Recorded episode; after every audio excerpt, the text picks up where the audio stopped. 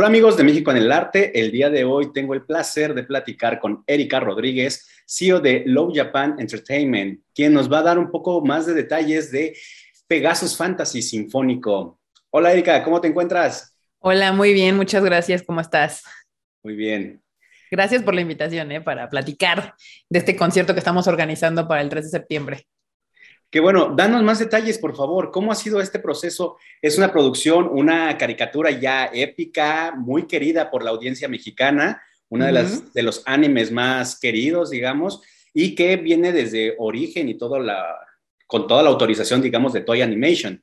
¿Cómo va a ser este concierto? ¿Cómo fue el proceso para traerlo? ¿Y cuáles fueron las complicaciones de, de llegar hasta este punto?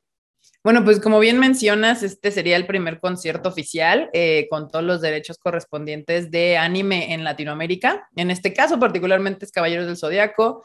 el proceso más difícil o lo más tardado podría haber sido, este, siempre fue el conseguir los derechos, tanto de la música como de la imagen de Caballeros del Zodiaco.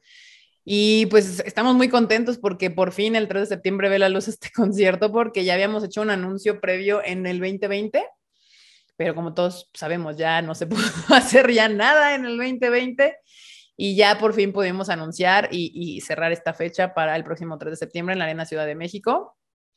¿Y de qué se trata? Es justo, es un concierto sinfónico, la estrella de este evento es la música.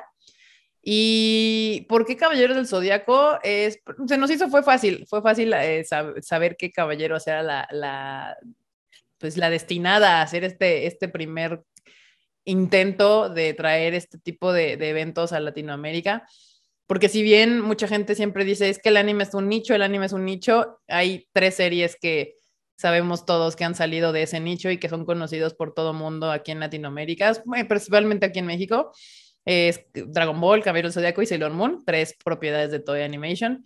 Pero creo que particularmente Caballero del Zodíaco se presta muchísimo en cuestión musical para hacer este tipo de eventos y pues, por sí mucha gente tiene unos recuerdos increíbles de las batallas épicas de Caballeros del Zodíaco. La verdad es que la música hace todavía más épica esta, esta serie, ¿no? Entonces fue muy sencillo que fuera como el primer, el primer intento de ver si la gente aquí quería ver este tipo de proyectos. Este, ¿Cómo va a ser la exposición? ¿Va a ser solamente la orquesta sinfónica tocando melodías o va a haber proyección a la vez? Va a haber proyección a la vez. Este, ah, no sé, o si quieren ver más o menos cómo va a estar el escenario, pueden entrar a la página de pegasusfantasy.mx. Hasta abajo tenemos un render de lo que se planea sea el escenario atrás. Va a haber cinco pantallas LED grandes donde vamos a poder proyectar eh, la imagen de Caballero del Zodíaco, porque queremos aprovechar que tenemos los derechos también de la imagen de Caballeros para poder usarlas y que la gente la pueda ver. Son cinco pantallas que nosotros estamos poniendo, más aparte de las dos pantallas gigantes que tiene la Arena Ciudad de México, eh, que también van a poder disfrutar la gente que está ahí.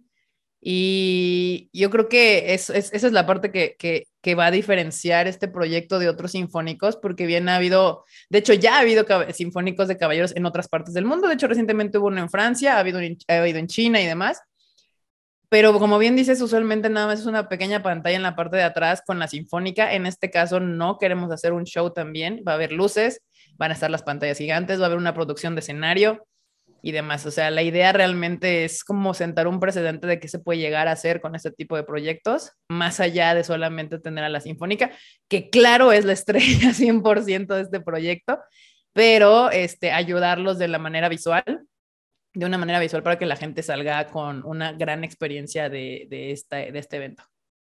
Muy bien, ¿y las, se van a centrar en una sola saga o van a abordar todas las sagas que, que que tiene Caballeros del Zodíaco, ya que sabemos que hay diferentes sagas. Sí, hay, hay, varias. No, vamos a llegar hasta Asgard, es la, la que vamos a, hasta ahí vamos a llegar. Eh, con la intención de que si funciona, de hecho, de por sí es muchísima la música de Caballeros, iba a ser casi imposible este, cubrirla toda en un solo concierto, de por sí, aunque solo llegamos hasta Asgard, se tuvo que hacer una selección de piezas son 40 piezas las que se van a tocar a lo largo de un poco más de dos horas y media. o sea, es, como dos horas y media, pero obviamente con los intermedios y que la gente aplaude y demás puede hacerse un poco más de tiempo.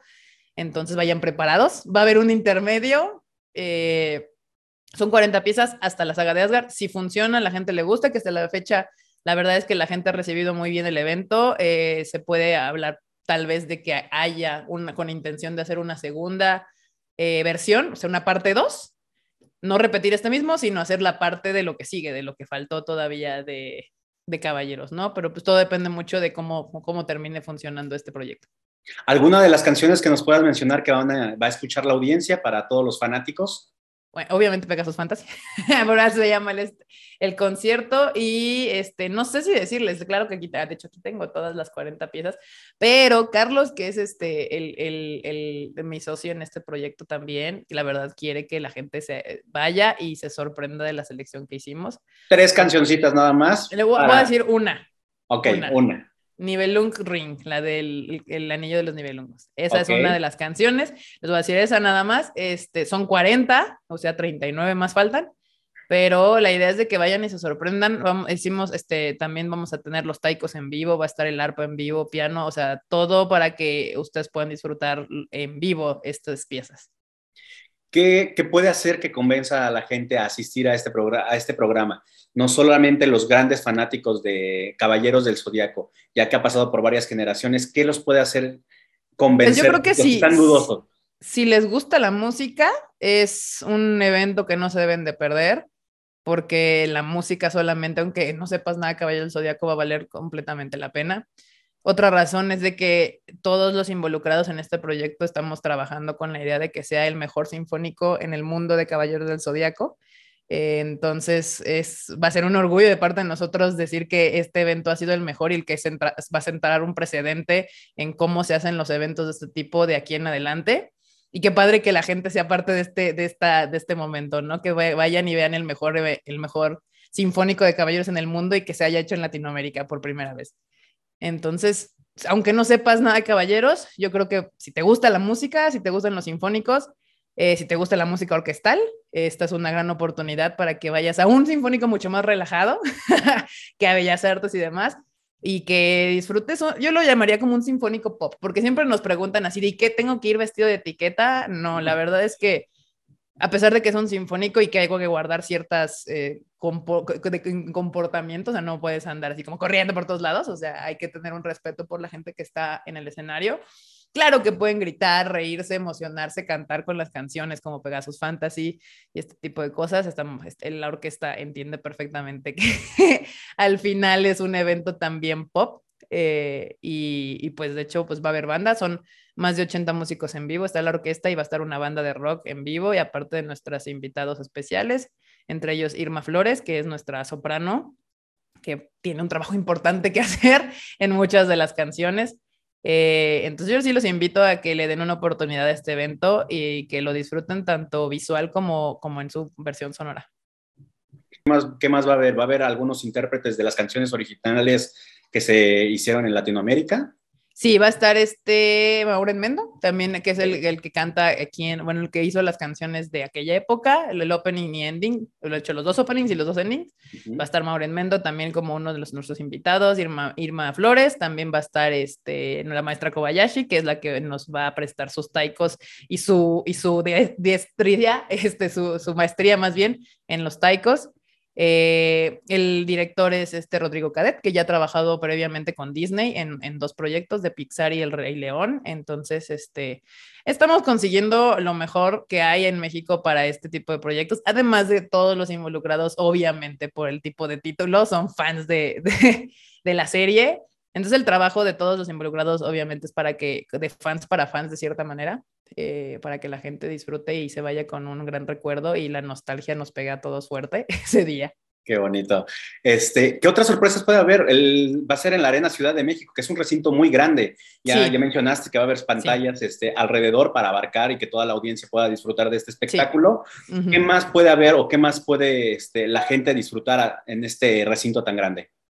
Pues es, va a ser el evento. Yo lo que quiero es que la gente, porque luego nos preguntaban si va a haber eh, concursos de cosplay y demás, es que no es una convención, es un evento. el evento es la sinfónica, es lo importante, es a lo que vamos a ir, es un concierto sinfónico. Eh, también todavía quedan pocos ya, pero todavía quedan boletos VIP, eh, que son en la zona que le llamamos la zona dorada. Y, ese boleto, para mí lo que vale más la pena de todo es el especial que hicimos con Michi Meno, la diseñadora de personajes de Caballero del Zodíaco. Es una litografía que hizo exclusivamente para este evento. No lo van a encontrar en ningún otro lado. Entonces, este, todavía quedan si no me equivoco, y me dijeron hoy en la mañana, como 200 lugares, ya nada más. Entonces, este, ese sería como el exclusivo que hay para esa zona en particular. Además, también trae un pin, un folder, una bolsa, un swag bag, este, además de la litografía de Michimeno. Entonces, esa sería como el extra que hay para esa zona. Obviamente va a haber mercancía oficial el día del evento. Vamos a tener playeras, este, folders, bolsas y libretas también de Caballero del Zodiaco. Obviamente todo es oficial. Todo lo que ven en, de este evento, desde banners, escenografía, mercancía, todo ha sido aprobado por Toy Animation, todo ha visto los ojos de Toy Animation, entonces este, pueden saber que es de la mejor calidad que se puede hacer. Y pues nada, la verdad los esperamos y que le den una oportunidad a este evento. Muy bien, y aparte ya mencionaste que si le va muy bien a este evento, hay, hay posibilidades, grandes posibilidades de una continuidad en una segunda parte. Exacto. Acabas de mencionar la, gran labor y toda la realización que va en conjunta con Toy Animation. ¿Han pensado en traer nuevos proyectos, como mencionabas antes, al principio, Dragon Ball o algo de Sailor Moon, también que hay mucha fanaticada en, México? Me encantaría, la verdad es que hay muchos, muchos títulos de anime que tienen música increíble, no solamente de Toy Animation, sino títulos todavía mucho más recientes. De, de Caballeros del Zodiaco para acá han pasado 40 años, porque en Japón es del 84, creo, algo así, aunque aquí nos llegó como en los 90. este, entonces hay muchísimo anime con grandes canciones. La verdad es que el anime o la animación en general en el mundo a veces se les olvida que viene acompañada por música y por gran música. Entonces, la verdad es que a mí me encantaría poder hacer más proyectos de anime con otro, otro tipo de, de, de títulos pero la verdad es que justamente platicando con nuestros socios, este era como nuestro proyecto piloto, es nuestro proyecto piloto, tanto para la gente en México como para la gente en Japón, y ver cómo responde, cómo responde el fan. Y si funciona, poder ver posiblemente proyectos futuros con otros títulos. Muy bien. Aparte, Love Japan Entertainment sabemos que trabaja muy conjunto de Konishiwa Festival. ¿Qué otras cosas están trabajando aparte de estos proyectos gigantescos? ¿Qué, ¿Qué, más puede tener la audiencia para saber en lo que están laborando? Pues ahorita con Konichiwa, este, este, próximamente ya vamos a anunciar eh, dos películas. Una, eh, ya yo creo que en esta semana o la que sigue debemos de estar anunciando o la película que, que vamos a estrenar en julio.